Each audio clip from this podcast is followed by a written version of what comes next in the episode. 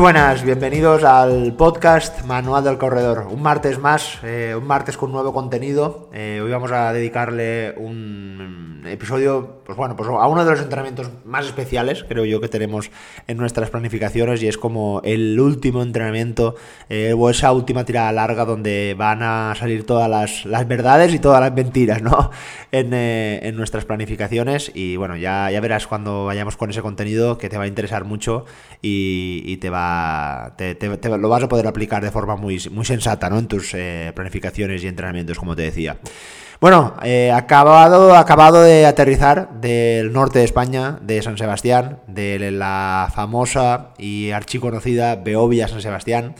Bueno, mm, yo la verdad que muchas veces te dicen, tienes que ir, tienes que ir, tienes que probarla, y bueno, ya te, te, te, te lanzo un spoiler, ¿no? Te digo algo ya es una carrera que tienes que hacer, es una de las que tienes que tachar de turista, es decir, hay carreras eh, a nivel nacional que son imprescindibles, que las tienes que vivir, que las tienes que experimentar y tienes que ver realmente cómo son, ¿no? Porque por mucho que te lo expliquen y por muchos vídeos que quieras ver, eh, nunca vas a ver un poco las sensaciones de, correr con ese ambiente, con esa, esa forma, ¿no? Que viven, eh, en este caso, la gente del norte, en este caso los vascos, ¿no?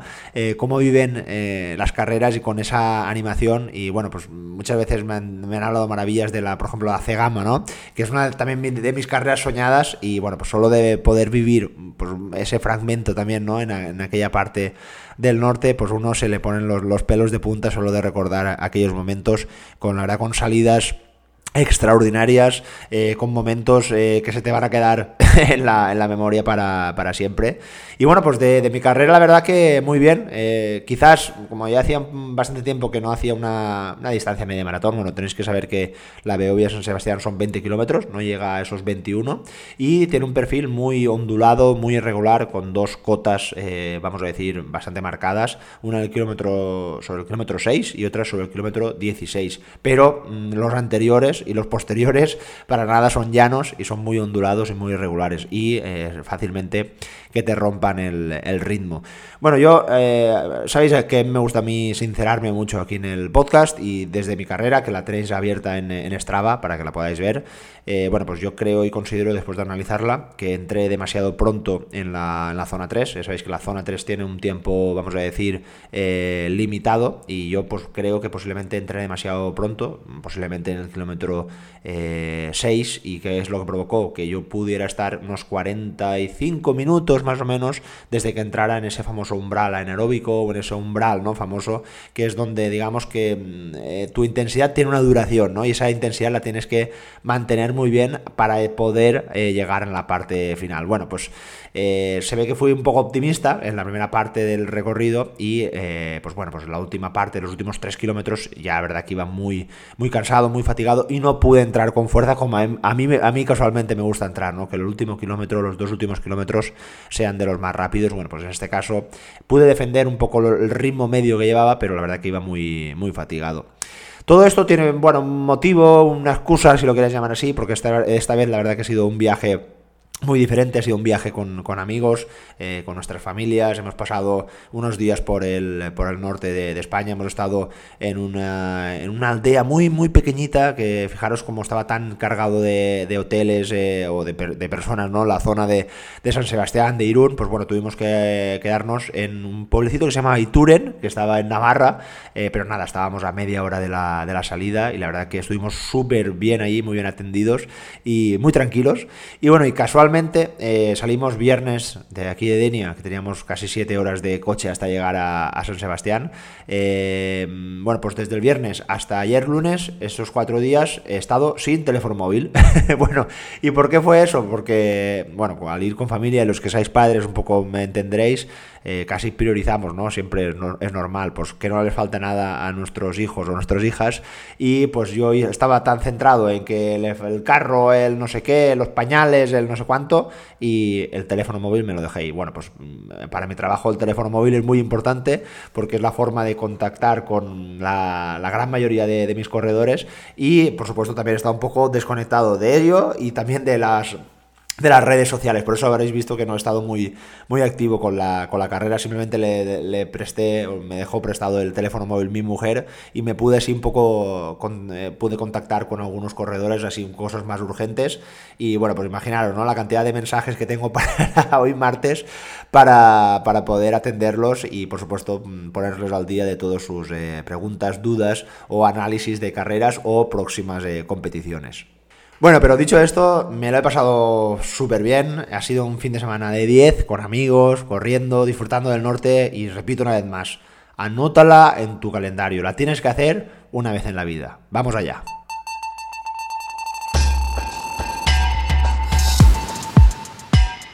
Posiblemente el entreno más especial, el que más te vas a acordar, el que más te vas a preparar y, posiblemente el que más vayas a recordar es el entrenamiento más largo antes de tu objetivo, ¿no? Que normalmente lo solemos ubicar entre dos, tres o incluso cuatro semanas dependiendo del objetivo de, un corredor, ¿no? Antes de iniciar el famoso tapering, que, ¿no? que es esa época precompetitiva.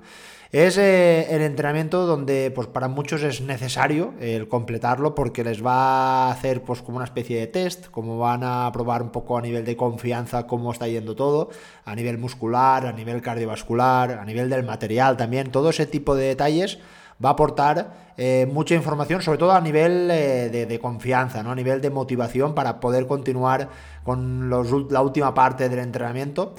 Pero es un entrenamiento que también genera mucho debate, porque seguramente en los corrillos, eh, con otros compañeros de entrenamientos o en el loco mundo de Internet, donde podemos ver eh, que hay mm, diferentes cifras, diferentes afirmaciones que pues bueno, nos sitúan o nos eh, quieren hacer pensar de cuál es la distancia o el volumen eh, que tiene que tener esa tirada larga o ese entrenamiento más largo antes de, empezar eh, pues, eh, esa, carrera, ¿no?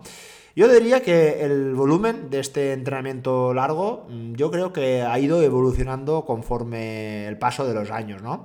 Y es bastante positivo, donde antes, pues a la hora de preparar carreras de larga distancia, tanto por montaña como carreras de, de, asfalto, como un maratón o un medio maratón, pues eh, prácticamente se llegaba casi, casi, casi a rozar eh, los kilómetros que uno iba a competir, ¿no? Es decir, si uno iba a hacer eh, maratón, pues prácticamente se acercaba a los 38-40 kilómetros y por supuesto si un corredor iba a preparar una media maratón, es que, no, es que no los hacía, sino que los sobrepasaba, ¿no? Eh, en montaña sucede algo muy parecido. Los primeros eh, corredores a la hora de preparar alguna carrera muy larga eh, estaban pensando en pues, pasar mucho tiempo en la montaña. De hecho, he visto, yo, ya, yo esto ya hace mucho tiempo que no lo veo, pero he llegado a ver entrenamientos de 8 horas. Entrenamientos de 8 horas para preparar, por ejemplo, una carrera de 100 kilómetros o de 100 millas, ¿no? Carreras extremadamente largas. Yo la verdad que ya hace tiempo que no lo veo, pero recuerdo que al principio cuando en mis primeros entrenamientos sí que sí que veía entrenamientos de 8 o 9 o incluso creo que ha llegado a ver hasta de 10 horas, ¿no?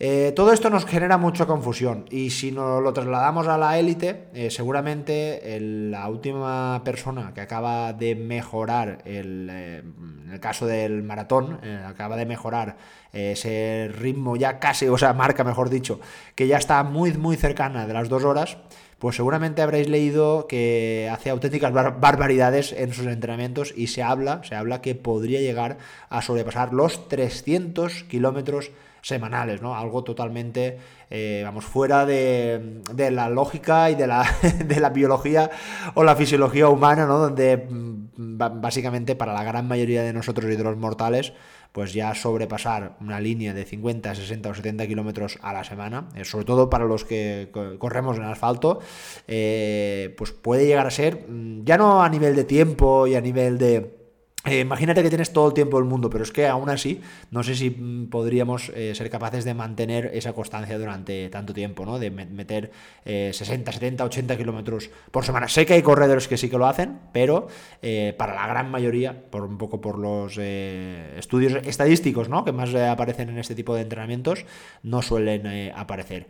el Kipchoge, por ejemplo, antes de hacer aquellos récords, ¿no? Que también, por supuesto, llegó a bajar de las dos horas, estaba haciendo entre 160 y 200 kilómetros eh, semanales, ¿no?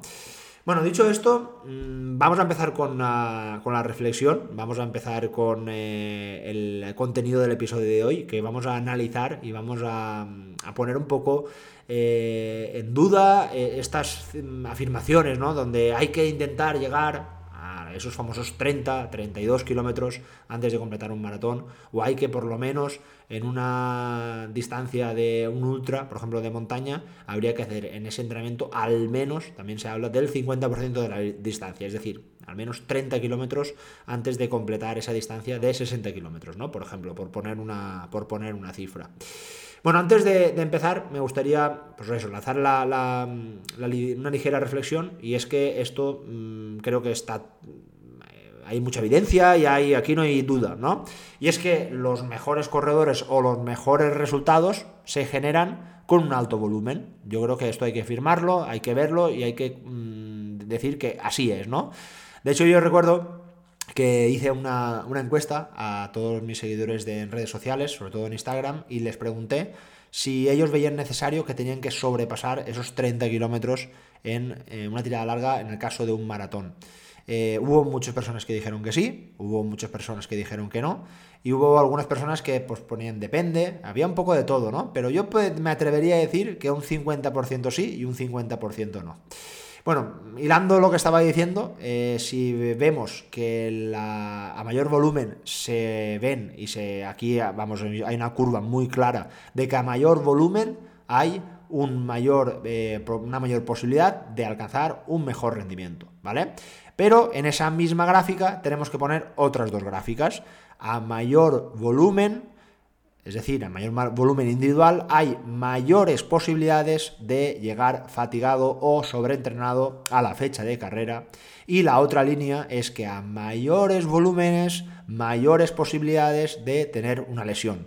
Fijaros lo difícil y lo complejo que puede llegar a ser el decir, eh, no, tú tienes que correr 30 kilómetros. Eh, vale, mm, puede que para ti sea correcto, Puede que para ti no lo sea, porque igual esa línea está sobrepasando ya esa, esa mínima línea, ¿no? Por decirlo así, donde empezaríamos a, ver más mm, contras que pros, es decir, más perjuicios que beneficios, ¿no? Y esto es lo que realmente tenemos que hacernos reflexionar y es donde tenemos que hacernos eh, pensar. Porque quédate con lo que te voy a decir. La última tirada larga o la tirada más larga no va a ser este entrenamiento la tirada más larga que va a ser en tu preparación va a ser la carrera. Es decir, ¿por qué te digo esto? Porque tú cuando acabes ese maratón, ese ultra o ese medio maratón, ese objetivo que estés preparando, lo lógico y lo normal es que continúes en tu preparación, que no acabes, eh, que no sea un punto y final.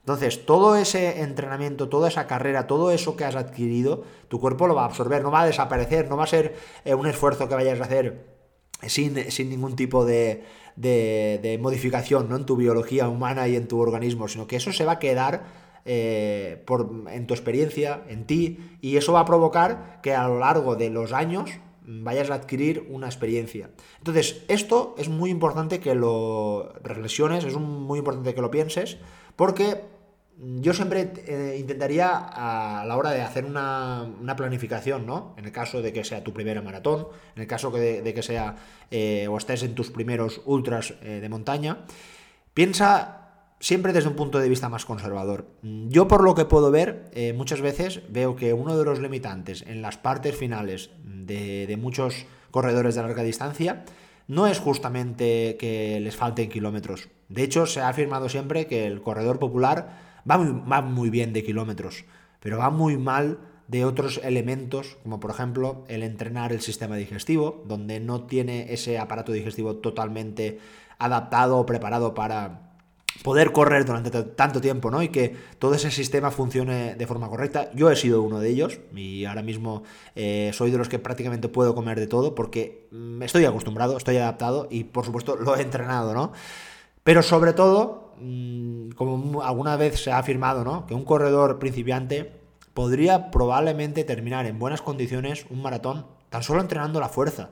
Y es que la gran mayoría de corredores aficionados, sobre todo de larga distancia, deberíamos de correr menos y sustituir o preparar nuestra musculatura para poder soportar esos cientos o miles de impactos que vamos a tener que tener, tanto en la propia competición como en la propia preparación a la carrera. Como yo siempre digo, en estas carreras de larga distancia muchas veces o pocas veces vas a ver a alguien que llegue totalmente ahogado, como por ejemplo en un 10K o un 5K, donde llegan con pulsaciones máximas. Es muy raro, muy, muy raro ver a un corredor que llegue con pulsaciones máximas en los últimos 200, 300 metros. Es muy complejo esto, eh, y si realmente pasa así es que el corredor igual incluso no lo ha gestionado. No digo pulsaciones máximas de la carrera, sino cerca de su frecuencia cardíaca máxima. Es decir, ese esfuerzo máximo que tú puedes eh, sostener al menos durante un minuto. Esto es muy complejo. Por eso yo siempre digo que la limitación no es, no es eh, cardiorrespiratoria, es muscular. Y yo creo que esto es algo que sí que se debe de tener muy en cuenta antes de empezar a preparar estos entrenamientos o a, plantear, no, es que tengo que hacer hoy 5 eh, horas porque tengo pensado o tengo más o menos previsto que voy a hacer sobre unas 10 horas el entrenamiento o la carrera, perdona, de, de ultradistancia. Vale, vamos a ver qué es lo que ocurre. Lo que ocurre, em, eso también lo puedo observar mucho, es que muchos corredores llegan a, ese, em, a esa carrera es triste decirlo, pero llegan sobrepasados de kilómetros. Es como que si hubieran estudiado, estudiado demasiado. O vamos a decirlo desde otro punto de vista. Es como si hubieran cogido eh, una parte del libro, lo hubieran machacado, lo hubieran revisado, lo hubieran... Vamos, lo saben de memoria, pero otra parte del libro ni lo hubieran mirado, ni no lo hubieran hecho ni caso, que es como por ejemplo el entrenamiento de fuerza, o el entrenamiento de flexibilidad, o de movilidad, o el entrenamiento digestivo, que también son capítulos muy importantes de ese libro, ¿no? Que se llama La preparación de, de una carrera de larga distancia, y lo han obviado y lo han dejado de lado. A la hora de plantear ese examen, tienen una parte, vamos, que se la saben de memoria, esa parte de, de volumen, esa parte de muchos kilómetros, incluso la gran mayoría de, ellos trabajan muy bien la intensidad, hacen esas series, hacen esos, entrenamientos intensos, pero se olvidan de otros aspectos también muy importantes. Y luego, algo que también creo que es lo que nos debe de hacer reflexionar un poco hilando cuando estaba hablando eh, de que tenemos que plantear esta carrera como un punto y aparte. Es, la carrera siempre va a ser el camino, un aprendizaje, una experiencia que siempre, siempre, siempre, aunque sea tu décima maratón, siempre vas a aprender algo, siempre vas a aprender una nueva sensación, siempre vas a aprender que esas zapatillas no van a ser las más idóneas o vas a pensar que ese ritmo no es el más adecuado, o vas a beber más o vas a beber menos, dependiendo un poco de las características del día, de, cómo plantear las diferentes carreras, si tienen pendiente o no, ¿no? Eh, esto es algo muy, muy importante. Todo esto lo vas a aprender. Entonces, el pensar o el cerrar muchas veces, que esto es muy común, ¿no? Esa preparación hacia ese objetivo, donde tenemos la ilusión o la esperanza de mejorar nuestra marca, que por supuesto hay que hacerlo así, pero no se acaba aquí. Eh, esto es un camino, esto es un proceso que debería de durar muchos años, donde poco a poco se ha observado en corredores eh, de gran nivel, donde la experiencia ha ido que básicamente que el corredor vaya mejorando por la propia experiencia. Y esto es lo que creo que los corredores amateur, los corredores no profesionales, eh, como digo yo siempre, el 99% de, la, de los que nos ponemos el dorsal, somos no profesionales. Lo hacemos porque nos gusta, porque nos sienta bien. Y lo que queremos es que esto nos dure por mucho tiempo. No va a servir de nada, mm, como muchas veces también digo aquí en el podcast, eh, que te empeñes, que te sacrifiques, que dejes de lado otros aspectos de la, de la vida para eh, entrenar y sacrificarte para sacar esos entrenamientos largos y eh, no poder pasar ese tiempo que de, otras cosas de la vida que también son muy importantes, ¿no? Como te decía, tu familia, tus amigos, tu trabajo. Eh, esto va a provocar que mm, generes una adherencia muy baja, porque lo que estás provocando es que vayas a tener una presión muy alta con tus entrenamientos para poder sacar esos kilómetros, para poder sacar esa tirada más larga que vas a tener que hacer eh, en esos dos, tres semanas previas ¿no? a, la, a, ese, a esa carrera. Pero tú te preguntarás, oye, yo quiero llegar bien de kilómetros, yo quiero llegar con un volumen mínimo antes de, de, esa distancia, de esa carrera larga. ¿Cómo lo puedo llegar a saber? Bueno, primero que todo, como te digo, mm, habrás visto cientos de, miles de manuales de cómo preparar un maratón, de cómo preparar un ultra, de cómo entrenarlo. Y yo siempre te digo que Mm, lo veas desde un, desde un punto de vista más conservador. Mm, yo considero que estas carreras de larga distancia por supuesto, tienes que tener un bagaje, tienes que tener una experiencia y el cuerpo ya te va a pedir cuando vas a estar listo para dar el salto a una distancia más larga. Yo siempre digo que antes de dar el salto, por ejemplo, a un maratón, deberías haber completado al menos dos, tres, cuatro medias maratones, pero sobre todo que alguna de ellas, o una de ellas al menos, hayas dominado tú a la media maratón. Es decir, tú siempre Mm, seas el que hayas mantenido el ritmo desde principio a fin. No que la media maratón te haya ganado a ti. La media maratón que te haya ganado a ti quiere decir que hayas empezado muy rápido y en el kilómetro 12 hayas tenido que bajar muchísimo el ritmo y prácticamente llegar 5, 10, 15 minutos más lento de lo que incluso tenías pensado. Aquí la media maratón te ha ganado. Y aquí quiere decir que no has gestionado bien tus intensidades o que básicamente no has entrenado lo suficiente para completar ese medio maratón.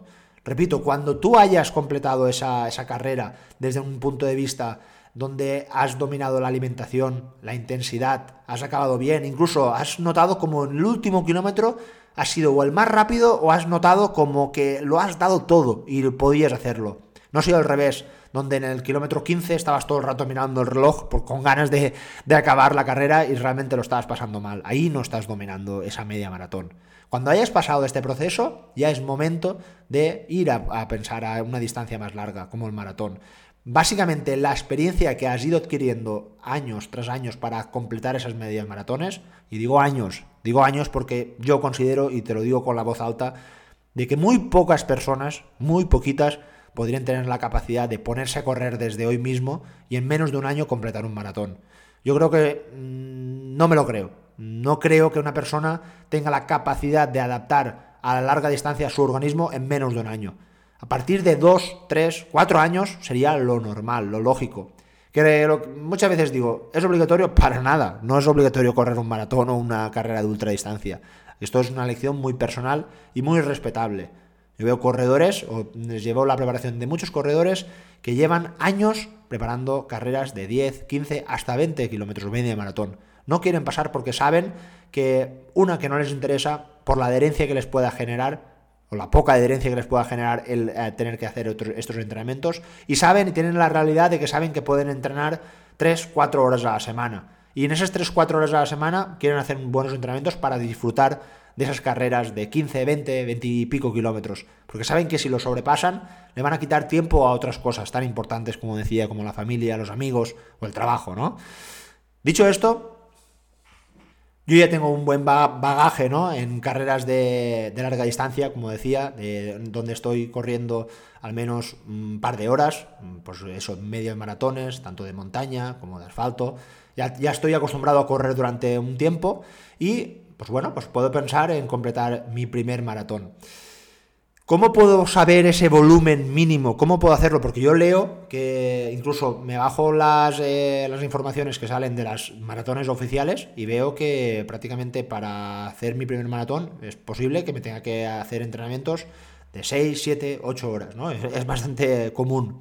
Bueno, lo primero que todo es que mm, analices y desde un punto de vista, eh, si no lo sabes tú, por supuesto, aquí estamos los profesionales, ¿no? Los entrenadores para ayudarte pero en el caso de que te autoentrenes o lo hagas por ti mismo, de que hayas visto de, con una perspectiva lo que has hecho en los últimos meses y en los últimos años. No va a servir de nada que hayas estado parado 3, 4 meses, 6 meses, un año. esto no es un botón de pausa de, de, lo he dejado porque hace dos años completé una gran medio maratón y ahora voy a hacer un maratón. No, no. Esto aquí, el cuerpo es. El correr yo siempre digo que es un deporte muy agradecido porque creo que todo lo que tú le das te lo suele devolver si hace las cosas bien.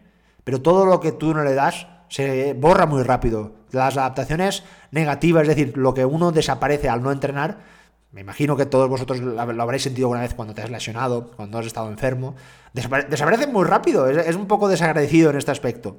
Bueno, pues antes de empezar a, a proponer el volumen ¿no? que vayas a tener, piensa en lo que has hecho, piensa en lo que has hecho este verano. ¿De qué va a servir que no hayas entrenado, hayas tenido un entrenamiento súper irregular, porque has estado de vacaciones, porque, has, eh, porque ha hecho mucho calor, y has sacado uno, dos entrenamientos, 10, 15, 20 kilómetros durante todo el mes de julio y de agosto, y ahora ha llegado el mes de octubre, te has puesto como loco a hacer kilómetros y has pasado de 20 a 60, y ahora en noviembre quieres llegar a 80. Te estás comprando mm, cientos de papeletas para que te lesiones. te estás comprando muchas obligaciones para sobrepasarte, para fatigarte.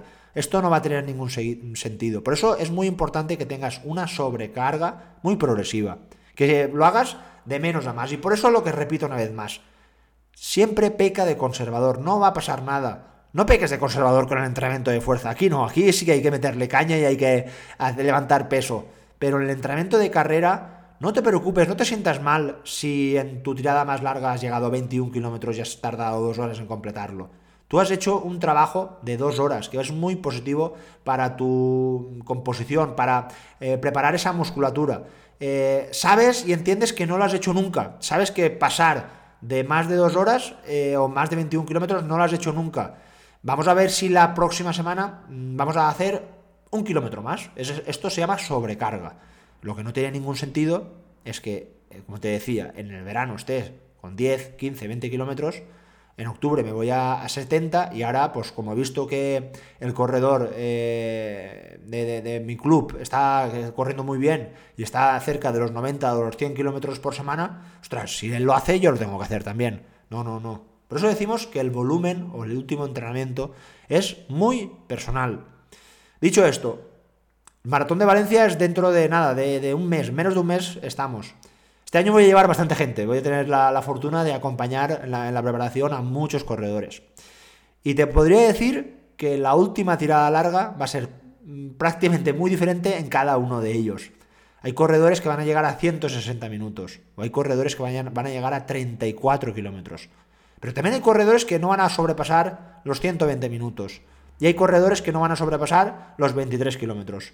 Por diferentes circunstancias, porque tenemos limitaciones porque tenemos lesiones, porque tenemos eh, primeras maratones, porque tenemos personas que sabemos que si hacen mucha, mucha carga, eh, vienen de otra carrera que han hecho en las semanas anteriores y no podemos hacer o seguir la, la, programación como si no hubiera pasado nada. Es algo muy personal, es algo que prácticamente a cada uno nos va a diferenciar. Dicho esto, en mi caso este año mm, posiblemente vaya a participar en el maratón con el volumen más bajo de los últimos años. Por eh, mis limitaciones, he estado teniendo ciertas molestias, ya sabéis, mi cadera no me está permitiendo meter muchos kilómetros y la estoy reservando. Pero voy a participar y voy a entender que este año, bueno, pues vamos a participar, vamos a intentar sacar la mejor versión, pero he entendido que en otros años, con eh, mejores eh, volúmenes, con mejor estado de forma, pues posiblemente tenía más papeletas para hacer una mejor marca. Pero mi objetivo es continuar aprendiendo y continuar mejorando eh, para posiblemente en el futuro dos cosas. Ojalá, si puedo mejorar mi marca. Y otro lado, mi gran objetivo, sumar más experiencias, sumar más carreras, sumar más maratones. Esto es lo que a mí me gusta, esto es lo que a mí me lleva decir dentro de cuando tenga 60 años, ostras, voy a por mi 40 maratón, ostras, esto, esto es muy guay, esto es muy grande, ¿no? Muchas veces eh, analizo, ¿no? Eh, o, te podrías preguntar a ti mismo, ¿qué te gustaría más? Bajar de tres horas, para los que no lo hayas hecho nunca, y yo soy uno de ellos que no he bajado nunca de tres horas, que es una... Siempre se ha dicho, ¿no? Que esa es una barrera que solo está al alcance de muy pocos e incluso se, para muchos dicen que eso es casi ya eh, correr eh, casi a nivel mm, élite o profesional, que para nada lo es así porque los élite corren por debajo de 2 horas 10, ¿no? Pero bueno, siempre se ha dicho que para correr así tienes que tener una genética privilegiada. Eh, se, habla, por ejemplo, de que tienes que tener volúmenes de oxígeno máximo superiores a 60, tener buenos registros en, muchos, en muchas disciplinas, vamos, está al alcance de muy pocos. Pero bueno, yo repito, imagínate que te doy el truco para que puedas bajar de 3 horas, pero en el momento que lo completes, eh, prácticamente te va, vas a tener uno o dos años máximo de vida deportiva porque tu musculatura, tus articulaciones te van a decir basta y vas a tener que parar. O en otro lado, mm, vas a poder hacer muchas carreras a 10, 15, 20 minutos más lento, 3.15, 3.20, que ahí, ahí hay un grupo muy nutrido de, de corredores pero mm, su vida deportiva va a ser mucho más larga, va a ser mucho más eh, a, largo plazo, ¿no? Es decir, van a estar corriendo hasta que puedan. Está claro que es un símil muy individual y esto no, no, lo podemos extrapolar a todo el mundo, pero sí que quiero que analices que cuando tomas este tipo de distancias desde un punto de vista más holístico, ¿no? Desde un punto de vista más abierto, esto va a provocar que eh, lo disfrutes, de que entiendas que esto es parte del proceso y de que prácticamente irás mejorando eh, por la propia experiencia. Y es que no hay duda de que la ausencia de lesiones, y esto es algo que yo creo que sí que es muy interesante, porque mm, por poner un ejemplo, mm, yo te estaba diciendo, no, es que mi cadera está hoy un poco eh, dañada, no está al 100%. Si fuera un inconsciente y no escuchara mi cuerpo, eh, diría, venga, yo me voy a, hacer un entrenamiento de los buenos, me voy a hacer 30 kilómetros. El año pasado los hice, por ejemplo, yo eh, una de las tiradas largas en muchos corredores es hacer 150 minutos. En mi caso, 150 minutos son 30 kilómetros. Pero este año no lo voy a hacer porque sé que mi cadera está bastante limitada y quiero llegar bien, quiero llegar descansado y no quiero llegar fatigado maltrecho al día del, maratón. Voy a trabajarlo desde otros puntos de vista. Este año le estoy metiendo muchísima caña a la movilidad, muchísima caña a la fuerza y vamos a ver qué es lo que ocurre. No te quiero decir que vaya a ser mejor ni que vaya a ser peor. Vamos a ver qué es lo que ocurre, pero mm, este año es así, ¿no? Bueno, pues nada, ya me he quedado a gusto. Eh, te tengo que decir que todo lo que, todo lo que acabas de escuchar lo he dicho del tirón. No he parado en ningún momento. No tengo ningún guion delante. Ha sido todo eh, pensamientos de mis entrenamientos, pensamientos de que muchas veces me formulan eh, mis corredores, amigos y todo lo tenía aquí en la cabeza, todo aquí metido. Y lo he soltado todo. Es como un tipo monólogo, lo, he soltado. Así que, bueno, igual en algún momento me he quedado así un poco atrancado. Pero espero que hayas entendido un poco la reflexión. Yo creo que ha quedado clara de que es muy importante que escuches a tu organismo, de que siempre tengas un punto de vista más conservador eh, que esto es un proceso, que es un camino que te va a llegar, mm, te va a llevar a seguir mejorando. Y si este año no ha salido bien, no has acabado con fuerza, no has acabado dominando esa carrera de larga distancia, hay una buena noticia, va a haber más oportunidades, van a haber más carreras y carreras hay todos los fines de semana, por eso no hay problema. Pero piensa que el entrenamiento más largo, el entrenamiento más largo de esa carrera, de esa preparación, va a ser la carrera en sí. Tómatelo así, tómatelo como ese aprendizaje que va a provocar que el día o el momento que cruces la línea de meta vas a ser un mejor corredor simplemente por haberla completado. Vas a generar miles de aprendizajes a lo largo de tu experiencia como corredor. Aprovechalas, escúchalas para el día de mañana ser más fuerte, ser más competitivo, ser más fuerte mentalmente. Esto es lo que te va a provocar la experiencia. Así que tenla muy en cuenta y olvídate de rollos de 30 kilómetros y de que si no haces, ten la, una dignidad para decir, oye, yo lo tengo claro, yo sé cuál es mi camino y sé que voy a intentar eh, hacer este entrenamiento porque yo tengo claro mi camino, confío en mí, confío en mi entrenador también. Y ya está. Y que disfrutes y que sigas corriendo por muchos años. Venga, nos vemos. Un abrazo.